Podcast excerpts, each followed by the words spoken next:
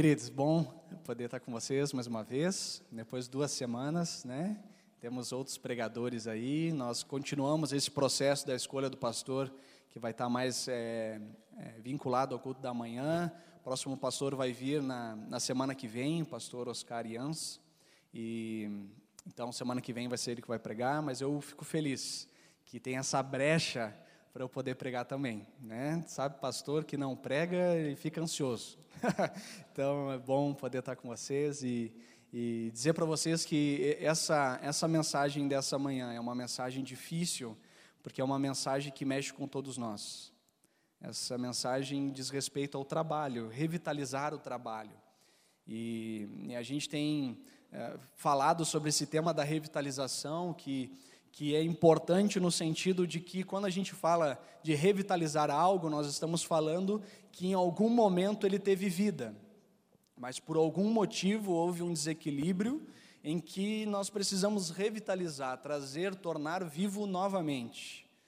Nós falamos então no primeiro encontro sobre revitalizar a igreja, a importância, o imperativo revitalize a igreja, mas nós falamos sobre revitalizar a família, o Jackson trouxe essa palavra sobre pais e filhos, e, e hoje nós vamos falar sobre essa revitalização do, é, do trabalho. E eu quero começar lendo o texto bíblico. Nós temos feito essa, essa caminhada por meio do, da carta de Paulo a Efésios. Então, é, Efésios capítulo 6, versículos 5 a 9. A palavra do Senhor diz assim: o apóstolo Paulo escreve: Escravos, obedeçam aos seus senhores terrenos com respeito e temor, com sinceridade de coração, como a Cristo. Obedeçam-lhes, não apenas para agradá-los quando eles os observam, mas como escravos de Cristo, fazendo de coração a vontade de Deus. Sirvam aos seus senhores de boa vontade, como servindo ao Senhor e não aos homens, porque vocês sabem que o Senhor recompensará cada um pelo bem que praticar, seja escravo, seja livre. Vocês, senhores, tratem seus escravos da mesma forma, não os ameacem, uma vez que vocês sabem que o Senhor deles e de vocês está nos céus, e ele não faz diferença entre as pessoas, entre as pessoas.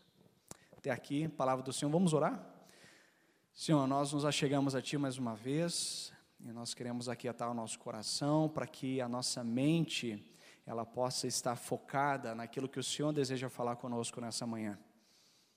Tu sabes, ó Pai, que esse tema do, do trabalho é algo que diz respeito a todos nós. Sejam pessoas que estão é, empregadas ou pessoas que já estão aposentadas, o trabalho, na tua vocação que o Senhor nos designa, na tua palavra, ela diz respeito a todos nós. Nós queremos, ó Pai, encontrar na tua palavra, orientação, mas também, ó Deus, descanso naquilo que o Senhor nos ordena. Assim nós te pedimos, em nome de Jesus. Amém. Amém. Ah, a importância de revitalizar. A gente está falando sobre isso, de tornar aquilo que está morto, tornar a ter, a ter vida. E, e, o tema dessa, dessa manhã é exatamente esse: revitalizar o trabalho. E começando a respeito do, do trabalho, eu fui atrás de uma pesquisa que a época fez em 2018, uma pesquisa que traz a, a tentativa de definir o perfil do brasileiro urbano. Definir o perfil do brasileiro urbano. Quais são as características da pessoa urbana no Brasil? Foi pego ah, as principais capitais, as principais cidades e tentado traçar o perfil da, de, de uma pessoa que é urbana. Dentre várias características interessantes, ela traz o principal valor da pessoa urbana. Qual é o principal valor da pessoa urbana? Qual é o principal é, motivador? Quando, quando a pessoa urbana é perguntada o que é mais importante, o que para ti tem valor, o que para ti é essencial, a resposta foi trabalho. Trabalho é o principal valor para a pessoa urbana no Brasil. Isso significa dizer que a pessoa que não trabalha é mal vista. Isso significa que a pessoa que trabalha é bem vista. Porque o trabalho é um valor essencial. Se a gente fizesse uma, uma pesquisa entre nós aqui e falasse sobre é, qual é a importância do trabalho para você, o que você ia responder? Não, trabalho é essencial. Como é que a gente não vai trabalhar? A gente precisa trabalhar. E, e, e vem cá, alguns aposentados aqui. Vocês tinham um sonho de se aposentar e parar de trabalhar, né? Isso foi verdade? Não, né? Eu, eu, conheço alguns aposentados que trabalham mais do que antes, quando estavam empregados. Né? É, tem um amigo em especial na comunidade da onde eu, eu vim há, há pouco tempo, em que ele tinha esse sonho. Ele comprou um barco e ele colocou lá no Porto Camargo, que é perto de Umuarama, ele comprou um barco e disse: Olha, quando eu me aposentar, eu vou pescar. No ano, ele pescou duas vezes. ele pescava mais quando ele trabalhava do que é, depois. E a realidade dessa pesquisa mostrou que o Brasil é o país, é o quinto país no ranking de mais horas semanais de trabalho, perdendo para a China e outros países que você está vendo aí é, na tela. Ah, em média, o brasileiro trabalha 41 horas semanais. Isso, obviamente, que é uma média, algumas pessoas trabalham menos e muitas pessoas trabalham muito mais do que isso. Né? A gente está falando de um trabalho mais ou menos de oito horas de segunda a sexta. E sabe, a maioria de nós trabalha também no sábado. Então, isso significa que ao longo de 35 anos você vai trabalhar 70 mil horas. Isso significa que mais ou menos um terço da sua vida você vai passar trabalhando. Por isso, que quando a gente fala de trabalho, é essencial a gente perguntar sobre o propósito do trabalho. A gente gasta a maior parte da nossa vida trabalhando, e é triste que algumas pessoas não sabem o porquê trabalham. Qual a razão, o que o motiva a trabalhar? Trabalhar por conta de dinheiro, o sustento é muito pouco, é muito aquém do que nós podemos exercer na nossa vida. Uma outra pesquisa feita pela revista Exame ela, ela traz algo um pouco assustador, né? Causa mortes, trabalho, porque as pessoas estão morrendo por um salário.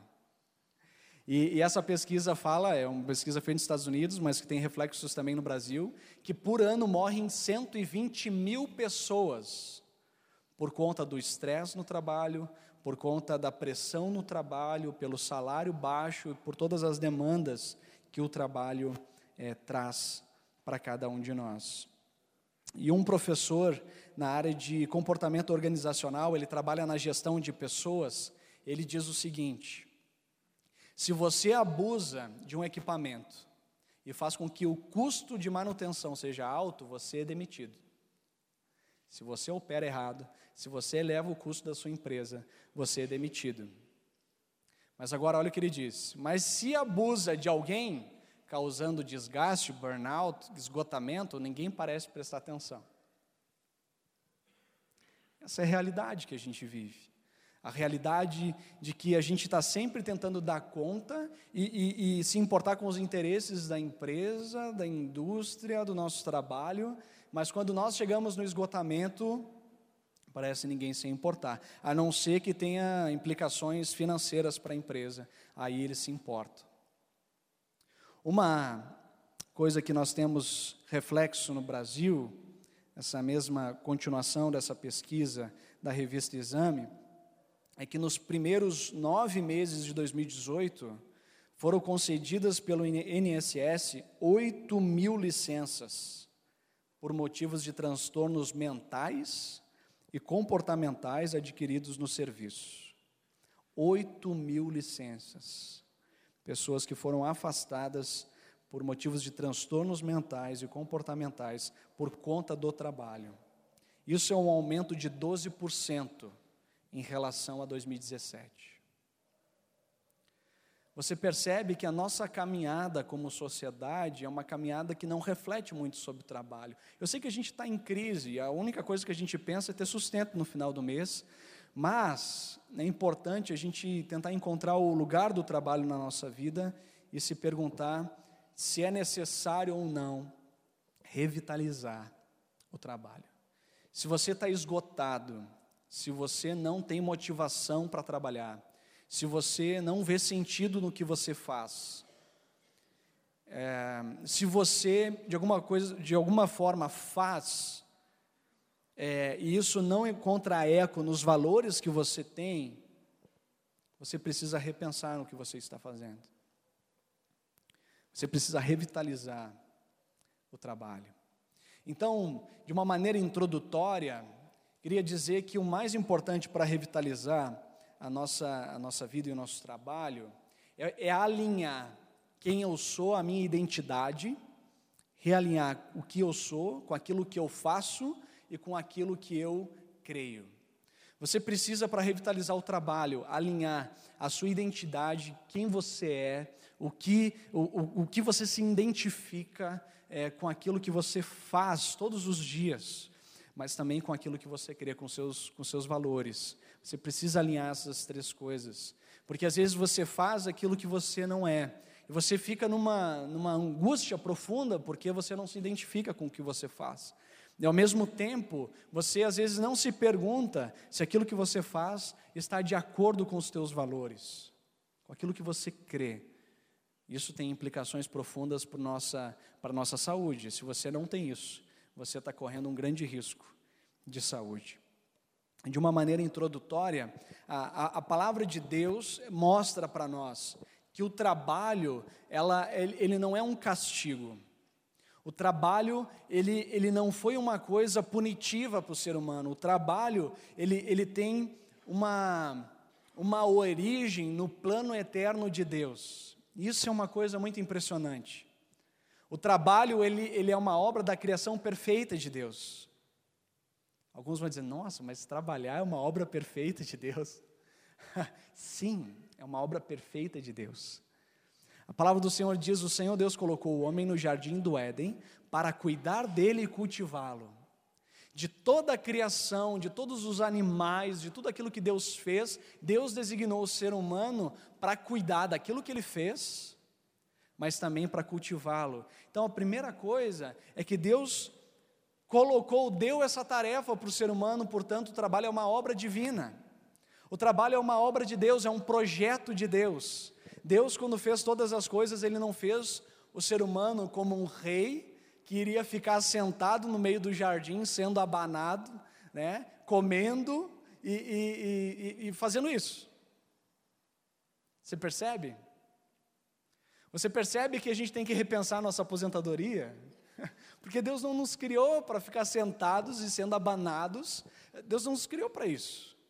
Deus nos criou para cuidar daquilo que é dele, de toda a criação. Isso é muito interessante. Por um lado, ele nos cria para preservar aquilo que ele fez, mas ele nos fez também para cultivar aquilo que ele fez. Ele deu, portanto, para o ser humano essa capacidade de desenvolver no mundo.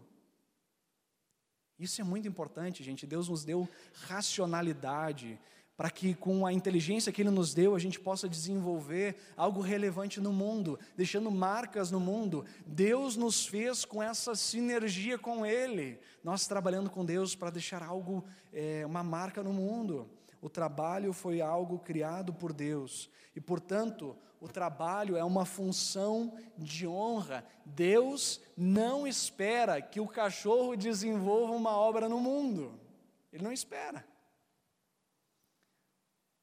Apesar de que alguns são amantes de cachorros, né? Mas não espera. Ele espera que o ser humano desenvolva algo no mundo. Isso é uma função de honra que Deus nos dá e que deve ser exercida. Mas uma coisa importante, ele fez isso para que a gente glorifique a ele. Portanto, quando nós fazemos o que Deus nos chamou a fazer no mundo, nós glorificamos a Deus por meio daquilo que nós fazemos. Quando nós cuidamos daquilo que é dele, quando nós cultivamos aquilo que é dele, então nós glorificamos a Deus em tudo o que nós fazemos. Perceba uma coisa: Deus nos deu uma tarefa distinta entre a criação. Quando nós cumprimos com essa vocação e esse chamado, nós glorificamos a Deus. Então a gente deu o primeiro passo. Nós estamos falando agora mais do que um emprego, vocês estão entendendo isso? Deus não chamou você para ter um emprego de oito horas semanais, tá bom? de 40 horas semanais, 8 horas diárias. Deus não te chamou especificamente para um emprego, Deus te chamou para uma vocação, para um chamado em que você desempenha no mundo. Por isso, o Timothy Keller ele tem um livro que trabalha essa questão de, dessa relação da fé e do trabalho, e ele diz isso. O trabalho só é uma vocação se alguém chamar você para fazê-lo. E se ele for feito para quem o chamou e não para você mesmo. O que o Timothy Keller está falando aqui é que Deus nos chama, nos vocaciona para fazer algo no mundo. E nós, portanto, essa vocação, esse chamado, ele só é vivenciado quando a gente ouve aquele que nos chama e realiza de acordo com aquele que nos chama e não para nós mesmos. Martim Lutero, ele vai dizer, e, e, na verdade toda a reforma protestante, ela tem essa, essa implicação na sociedade, e na verdade se você estudar a história, a partir, a partir da reforma protestante existe uma guinada no, no ocidente, em termos de, de organização social, em termos de, de entendimento do trabalho, e Lutero, mesmo tendo uma mente é, medieval, ele consegue perceber isso como implicação do Evangelho. E ele diz: todo trabalho é digno, igualmente chamado de Deus, assim como Deus chama o monge e o sacerdote. Você percebe a revolução que é isso? Você achava que fez uma entrevista de emprego para trabalhar oito horas no dia para ter o sustento no final do mês. E aí, Lutero diz, a partir do Evangelho, que todo trabalho é digno e é fruto de uma vocação divina. Espera aí, é algo maior, é algo maior que Deus nos chama, é algo muito maior que Deus nos chama a realizar no mundo. Um dos dos filósofos contemporâneos que, para mim, descreve bem a nossa cultura brasileira é o Mário Sérgio Cortella.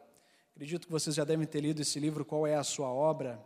O Mário Sérgio Cortella, ele vai analisar essa questão do, do trabalho ou do nossa, da nossa tarefa no mundo, e ele coloca que na, do século II ao século V, isso no Império Romano, e isso tem a ver também com o texto que nós lemos pela cultura bíblica, né, que tem a ver com o Império Romano, é, ele coloca que tem uma, uma marca em relação ao trabalho. E a palavra descrita é tripalium. Tripalium é uma, também uma, uma, um instrumento de tortura, que eram três pedaços de pau que se colocava no pescoço, né, que gerava desconforto e agonia para aquele que era colocado.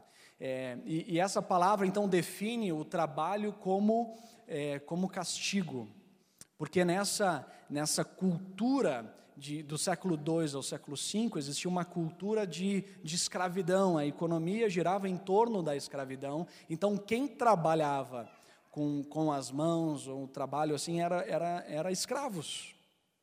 E, portanto, o trabalho era reconhecido como é, uma escravidão ou algo que escravos fazem. E é interessante a gente perceber no Brasil, que obviamente a escravidão é bem, bem, bem tardia, que o Brasil tem dois elementos: a exploração europeia, por um lado, e por outro lado, nós temos a religiosidade brasileira. E a religiosidade brasileira, ela justifica o trabalho por meio da queda, do pecado. A Bíblia, em Gênesis 3, é, quando o ser humano se desvia do alvo de Deus e, e, e anda na ausência de Deus, é, então a, a, Bíblia diz que Deus amaldiçoa a terra e com o suor do nosso rosto nós adquirimos o nosso sustento. Isso é fruto da, da queda, isso é fruto do, da, do afastamento nosso de Deus. Em grande medida, a religiosidade no Brasil, ela vai entender o trabalho também nesse contexto da, da, da escravidão ou da exploração por outros superiores a nós, é, a nosso respeito, mas também da religiosidade como dando base, o trabalho como um castigo, o trabalho como algo que eu tenho que sofrer, o trabalho que é algo que, é, que eu preciso só para o meu sustento. Porque é penoso, porque é ruim, porque é uma punição. Né? Ah, então nós temos muitas pessoas que não têm nenhum ânimo para acordar na segunda de manhã, porque o trabalho é uma punição. Lá vou eu de novo para o trabalho.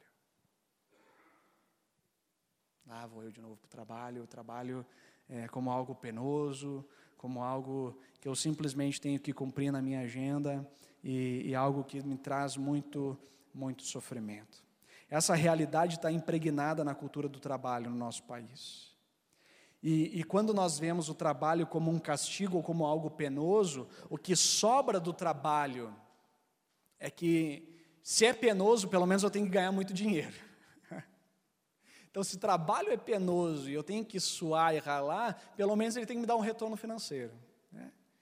É, só que o resultado de um trabalho penoso só pelo recurso financeiro é que nós vivemos uma sociedade com cada vez mais estresse, cada vez mais ansiedade, com cada vez mais depressão e com pessoas que não aguentam mais as suas próprias vidas. Nós precisamos encontrar algo maior do que o emprego simplesmente na nossa vida. Uma coisa que eu entendo ser extremamente importante em relação ao trabalho é que nós precisamos colocar o trabalho dentro de um, de um enredo maior. Nós precisamos não. É, é, eu percebo que pela nossa rotina a gente enxerga o trabalho como algo estanque. Na verdade, a gente nem reflete muito sobre o trabalho, nós simplesmente o fazemos mas olhar o trabalho como um enredo maior, um enredo, uma história maior. Trabalho dentro de uma história maior nos ajuda a compreender é, o seu propósito. Timothy Keller diz isso. Se entender errado a história, a sua reação será errada. É, antes de entrar como pastor para a igreja luterana, a gente passa por um processo de é, um trabalho com a psicóloga. Né? E a psicóloga ela me fez uma pergunta. Ela fez assim: Bruno, se você. Eu estava num consultório, bem numa avenida em São Leopoldo, e aí ela disse: se você, por acaso, estando aqui no, no consultório, você visse um carro passando em alta velocidade na avenida, né, a 100 por hora na avenida, é, o que, que você poderia dizer a respeito desse, dessa pessoa? E aí eu comecei a interpretar, né? Eu nunca sei o que psicólogo quer, né? A gente fica nervoso com psicólogos. Eu vou começar a falar, porque se eu não falar, ela também vai achar que é estranho. Eu vou falar alguma coisa. Comecei a interpretar, comecei a falar, não, porque ele podia estar alcoolizado, e aí ele estava perturbado por alguma coisa no trabalho, e aí ele estava correndo. Não, ele estava atrasado para alguma coisa, então ele estava correndo. Não, a sua filha sofreu um acidente, botou no carro, e ele estava correndo para o hospital. Daí ela olhou para mim e disse, Bruno, a única coisa que você pode dizer é que tinha um carro em alta velocidade na avenida. Eu pensei para mim, acho que eu não fui bem nessa. acho que eu não fui bem. Acho que não foi legal essa. É, mas, para entender o que o Timothy Kelly está dizendo, é que se nós colocamos só um fato, mas não inserimos dentro de um contexto, nós reagimos de uma maneira errada.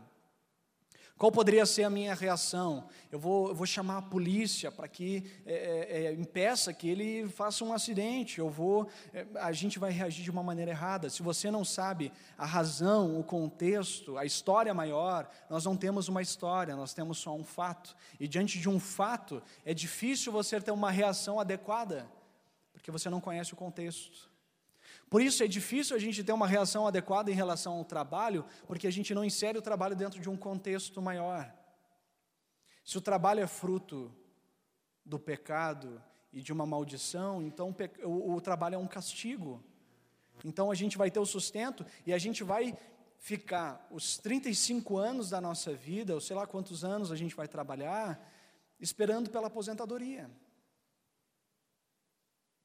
Quantas pessoas eu converso e diz assim, ano após ano, agora falta 10 anos para me aposentar. Outro ano, agora falta 9. Agora falta 8. E a pessoa vai contando ano a ano. Agora falta pouco. Então o governo muda a lei. Pô, tá de sacanagem comigo. Quantos anos eu vou ter que trabalhar? É? Pessoa louca para se aposentar. Interessante que tem pessoas que ficam trabalhando dia a dia, dia a dia, dia a dia para se aposentar, mas também não planejam a sua aposentadoria. Aí param de trabalhar e não sabem o que fazem, porque entenderam a sua vocação de uma maneira restrita ao seu emprego. Isso é muito pequeno para a nossa vida. Isso é muito pequeno para a nossa vida. Se entender errado a história do mundo, diz Keller, se achar que a vida gira em torno principalmente de autorrealizações e satisfação pessoal e não do amor de Deus, reagirá de forma errada a vida e a maneira de lidar com o trabalho.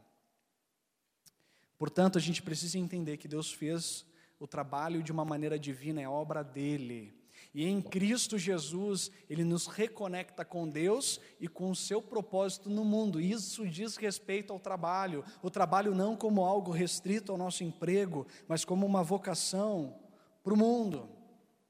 O texto que nós lemos em Efésios, o texto que nós lemos em Efésios, ele, ele trata, ele está dentro de uma cultura é, escravocrata, ok? Então você leu aqui aquele texto de escravos, obedeçam aos seus senhores, ele está falando de escravo mesmo. É, ele não está enfeitando, assim, dizendo, não, ele está falando na verdade de empregado, ele está falando de escravo mesmo. Né? É, a palavra aqui no grego é doulos, é escravo mesmo. É, existia um sistema escravocrata, por isso que eu quero esclarecer algumas coisas para os irmãos, para a gente entender um pouquinho aquela cultura. É, dentro do Império Romano existia em torno de 60 milhões de escravos. Então, 60 milhões de escravos diz respeito já a toda uma economia. A economia girava em torno desse regime escravocrata.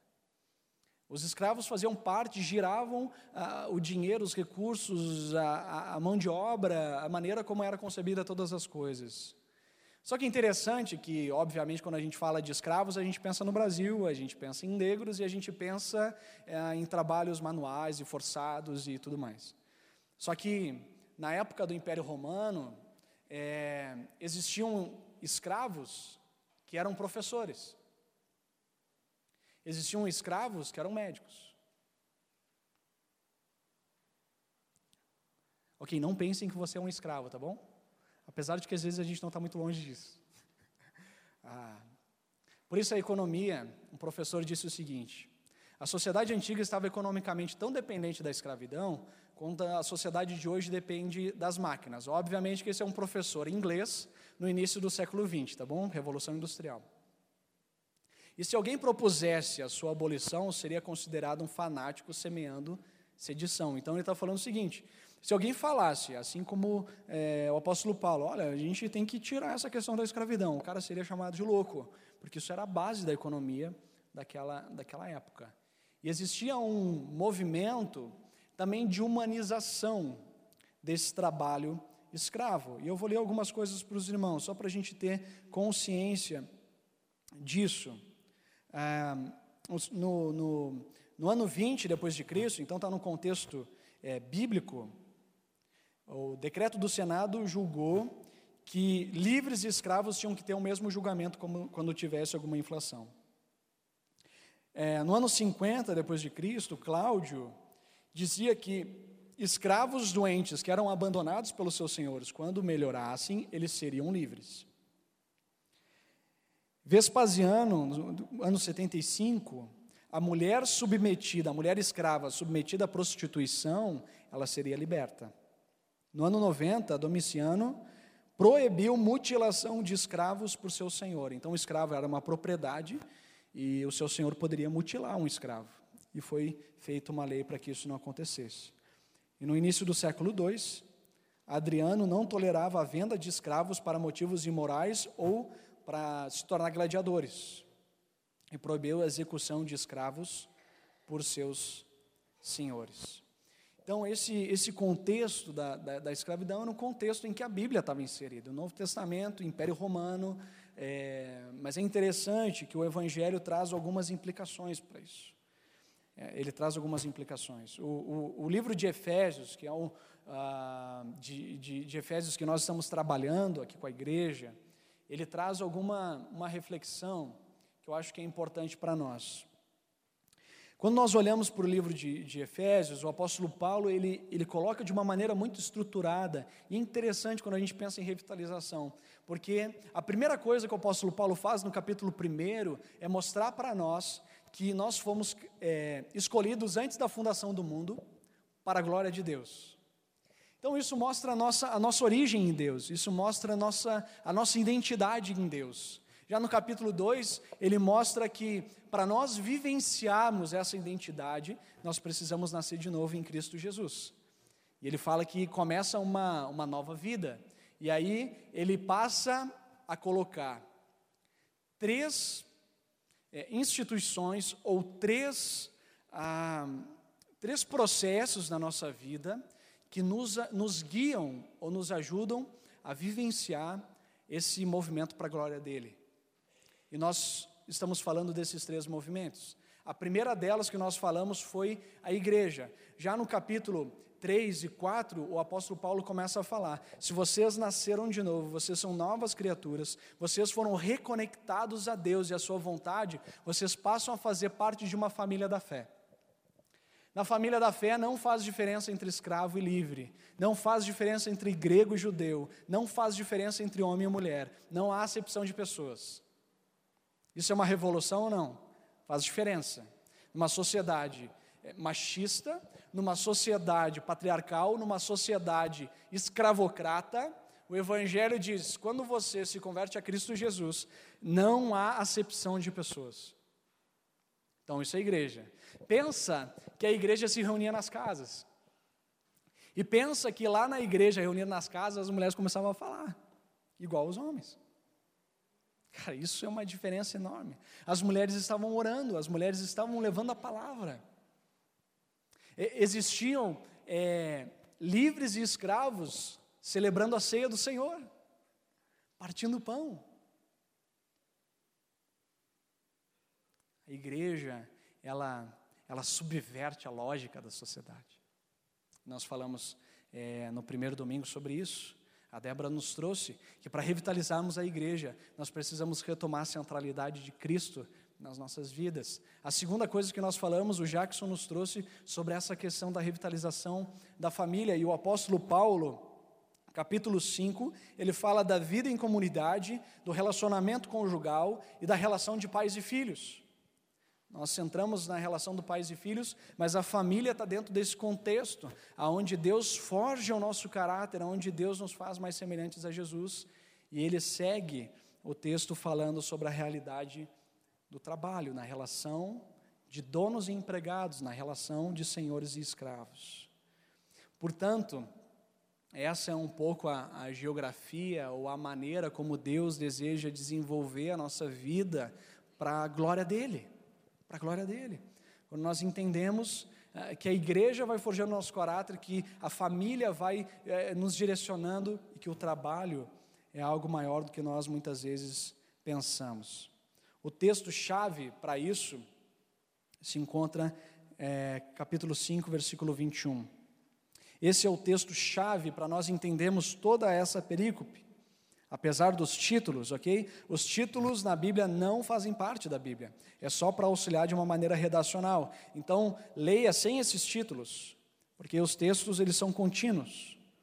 E esse texto, para mim, é o escopo daquilo que o apóstolo Paulo está dizendo. Sujeitem-se uns aos outros por temor a Cristo. A centralidade de todo relacionamento é uma centralidade na mutualidade. Se nós somos um em Cristo e não há acepção de pessoas, o que impera nos nossos relacionamentos é a mutualidade. Só que é interessante que nessa mutualidade existem funções distintas. Ele deixa claro isso no relacionamento no casamento, ele deixa claro na relação de pais e filhos, existem funções diferentes. Nós não somos iguais, apesar de termos o mesmo valor diante de Deus. E assim ele coloca também na relação do trabalho, na relação do trabalho. A centralidade está, à medida que nós tememos a Deus, nós nos submetemos uns aos outros, e existe aqui uma mutualidade. No nosso texto que nós lemos, o que nós podemos destacar é esse como Jesus. Ele inicia dizendo: obedeçam aos seus senhores terrenos com respeito e temor, com sinceridade de coração, como a Cristo. E ele diz: Olha, não agradem aos seus senhores quando eles só eles estão observando, mas como escravos de Cristo, fazendo de coração a vontade de Deus. Sirvam aos seus senhores de boa vontade, como servindo ao Senhor. A medida que ele coloca é: façam o que façam, não pelas pessoas, não pelo status, não pelo dinheiro, mas porque o seu Senhor está pedindo. Por isso, a relação do empregado com o seu dono é faça com excelência. Se você é empregado, se você tem uma função e alguém está acima de você, faça com excelência, porque isso agrada a Deus. Você está fazendo para Deus, você está impactando aquilo por meio daquilo que você está fazendo, porque você está fazendo com excelência. Faça com excelência, faça de todo o coração para Deus. Mas ele segue daí na, na fala para os senhores: tratem seus escravos da mesma forma. Coloca a mesma medida. Porque vocês temem a Deus. E aí ele diz: não os ameacem. Não abusem do poder que lhe foi dado. Porque poder o Evangelho é a capacidade ou a oportunidade de nós servirmos os outros. Se você tem uma empresa, não são os seus subalternos, a oportunidade de você servir as pessoas e servir a sociedade. Não abusem do poder que foi dado. E ele diz: uma vez que vocês sabem que o Senhor deles e de vocês está nos céus, ele não faz diferença entre as pessoas. Faça com excelência. E patrões, vocês têm essa responsabilidade de servir a Deus. Eu quero me encaminhar, queridos, para o final.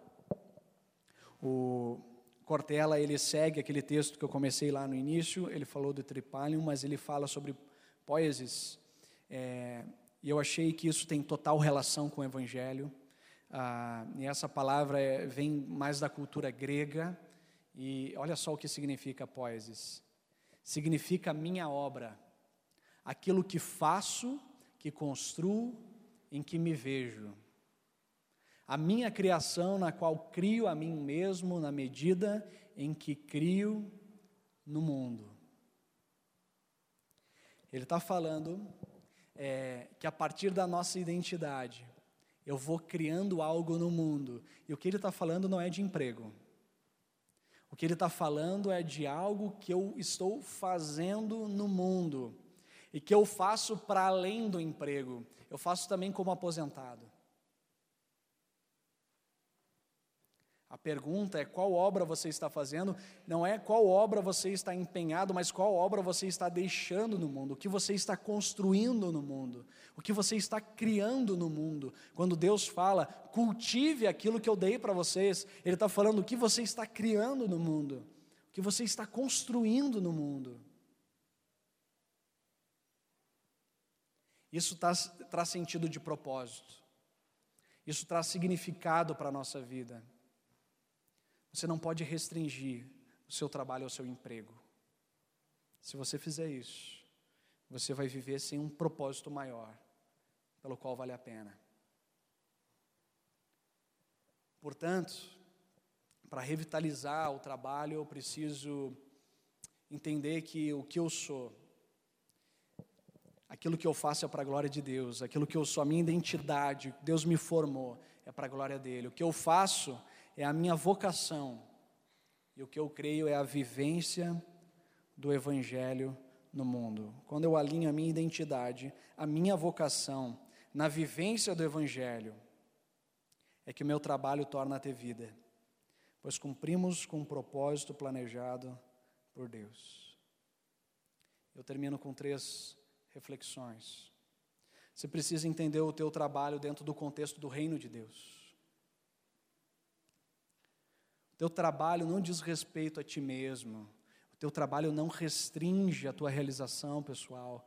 O teu trabalho tem a ver com o reino de Deus. O que você está construindo a respeito do reino de Deus. A vocação que Deus nos chama é maior do que o nosso emprego. que você deve buscar é uma vocação e não um emprego. Porque emprego é muito pouco, muito pequeno para uma vida tão curta. E a gente deve expressar essa vocação para a glória de Deus. Para a glória de Deus.